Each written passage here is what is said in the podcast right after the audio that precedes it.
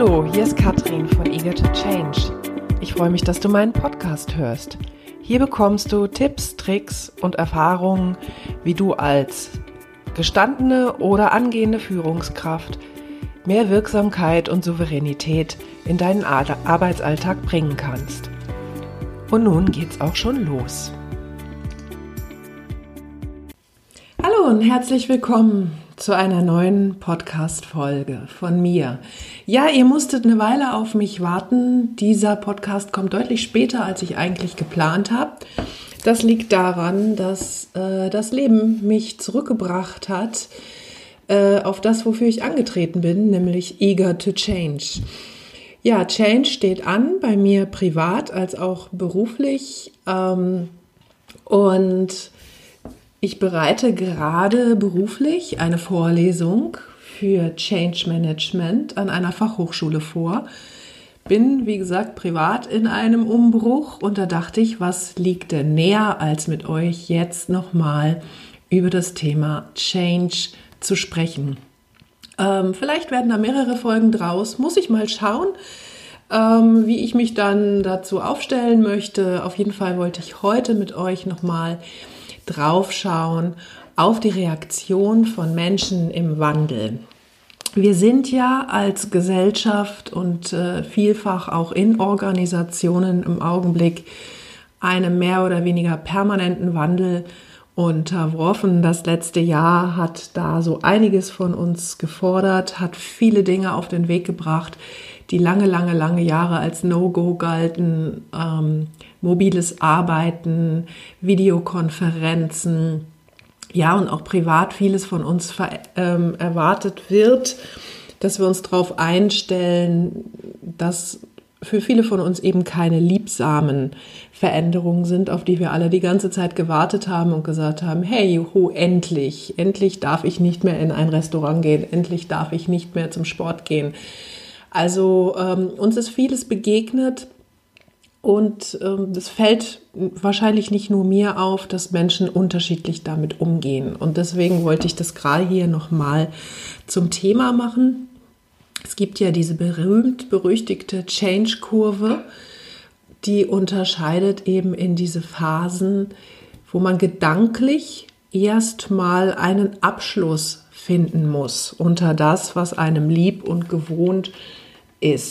Manchmal ist es nicht mal, dass es einem lieb ist, es ist einfach nur gewohnt. Und wenn sich etwas verändert, was gewohnt ist, dann mag das unser Gehirn erstmal nicht.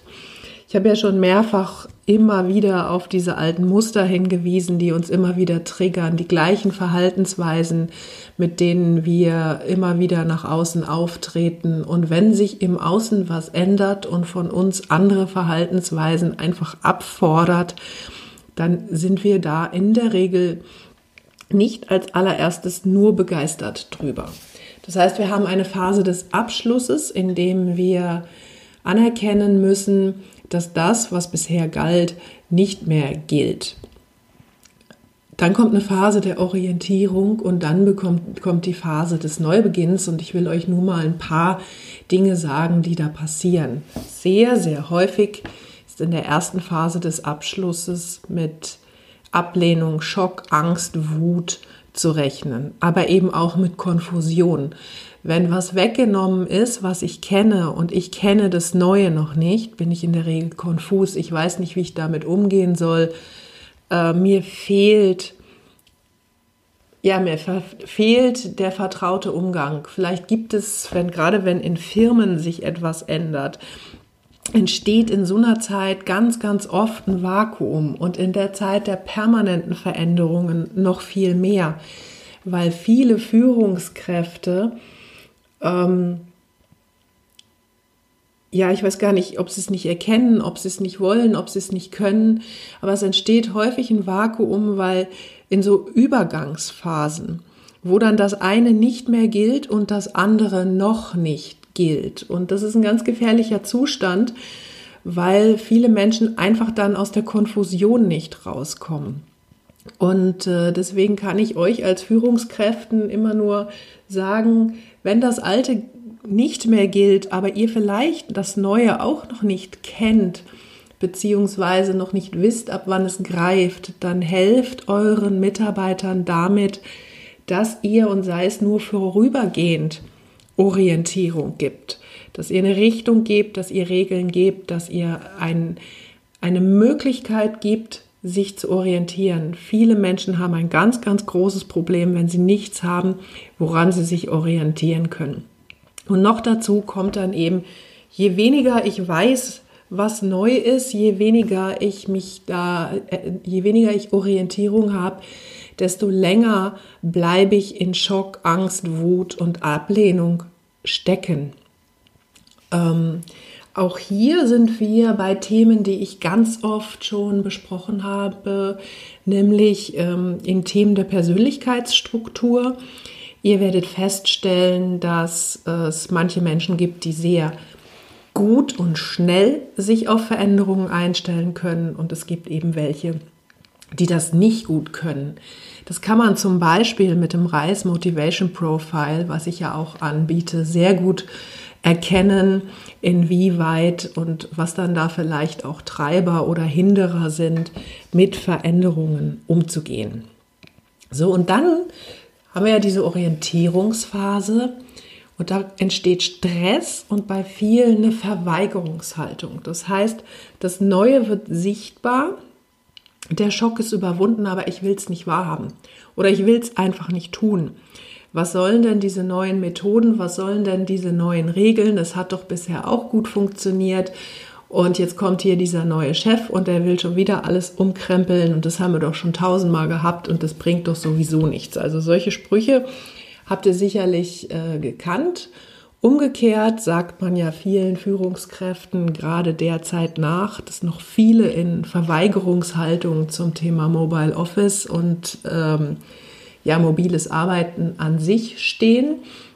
Also auch da spürt man, dass das ähm, ja die Reaktion auf Wandel nicht auf bestimmte Mitarbeitergruppen beschränkt ist. Jeder von uns, egal in welcher Funktion er oder sie selber steckt, hat die gleichen Themen zu bewältigen. Und es ist eben auch nicht immer einfach für euch als Führungskräfte, mit Veränderungen umzugehen, die ihr selber vielleicht nicht hundertprozentig tragt. Auch da landet ihr selber unter Umständen in der Verweigerungshaltung.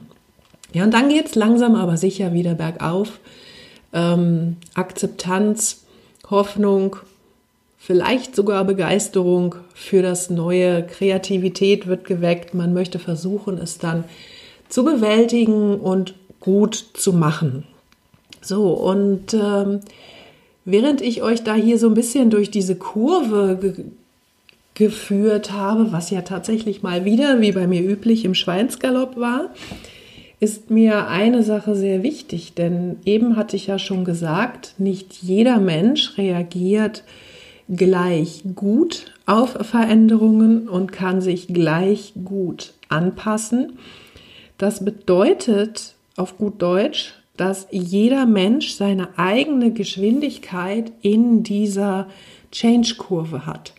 Und das ist für euch als Führungskräfte die Herausforderung, dass ihr für eure Mitarbeiter, aber eben auch für euch selbst erkennen müsst, in welcher Phase der Veränderung steckt denn jeder Einzelne, stecke ich denn und steckt vielleicht auch fest, denn leider ist es äh, nicht automatisch so, dass wir alle ganz smooth auf dieser Kurve entlang cruisen, ähm, sondern gerne passiert mal ein Schritt vor und drei Schritte wieder zurück, weil wieder irgendwas gewesen ist, was uns irritiert hat. Das heißt, es ist in dieser Phase für euch eine ganz besondere Herausforderung, erstmal für euch selber klarzukommen und selber zu erkennen, wo steckt ihr denn, um dann herauszufinden, wo ist denn jeder eurer Mitarbeiter unterwegs und was braucht es jetzt.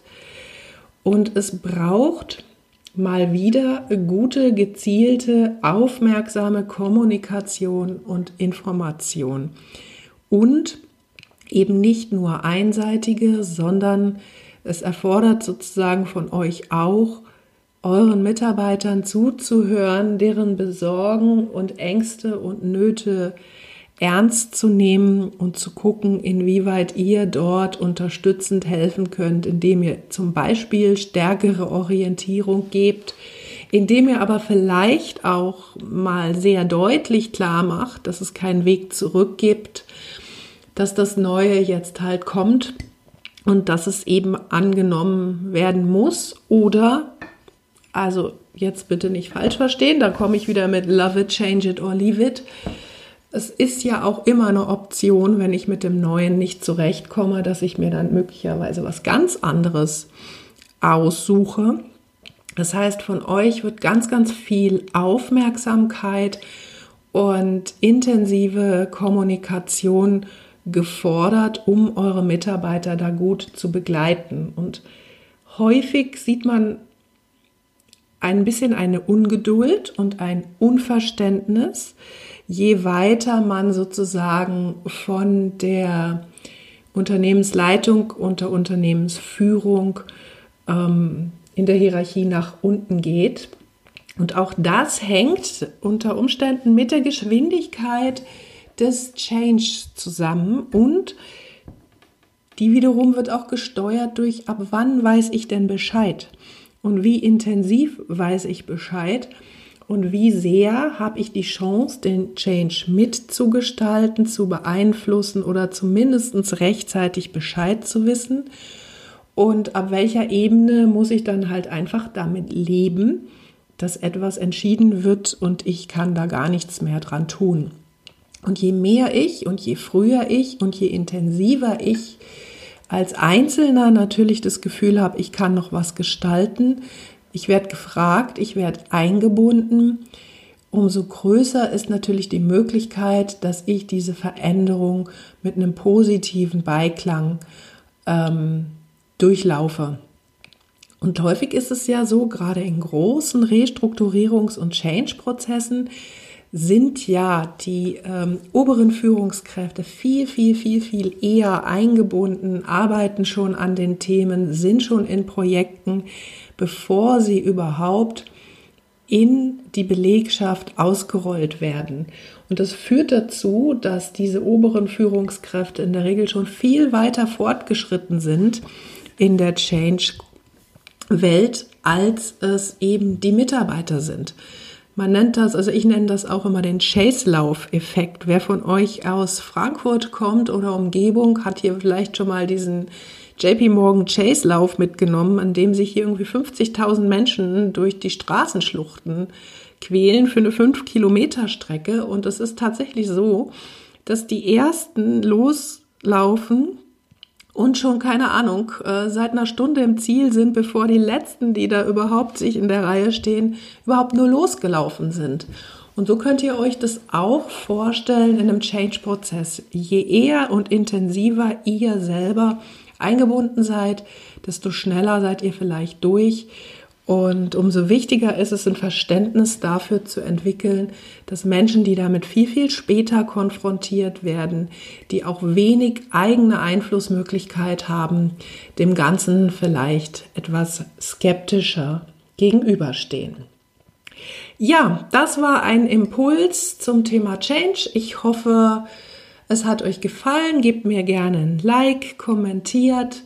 Und wenn ihr selber für euch äh, Unterstützung braucht im Change-Prozess, wenn ihr selber einfach mal gucken wollt, wie ist denn meine Persönlichkeitsstruktur aufgebaut, wie komme ich denn mit Veränderungen klar oder ihr habt Veränderungen vor der Nase und merkt, es klappt alles nicht so gut, weil ihr immer wieder gegen die gleichen eigenen Verhaltensmuster läuft, dann schaut auf meine Homepage katrin-eger.de oder wendet euch direkt dort an mich, bucht euch einen Termin und ähm, ja, wir besprechen, wie ich euch unterstützen kann in diesen Prozessen.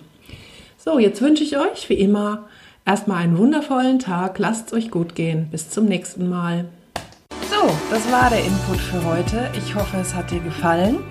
Wenn ja, dann schreib doch einfach eine gute Bewertung unten drunter. Das freut mich sehr.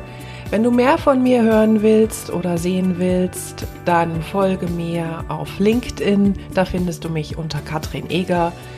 Folge mir auf Instagram oder Facebook. Da findest du mich unter Eager to Change. Ansonsten findest du mich auf meiner Webseite katrin-eger.de. Ja, vielen Dank und noch einen wundervollen Tag. Bis zum nächsten Mal.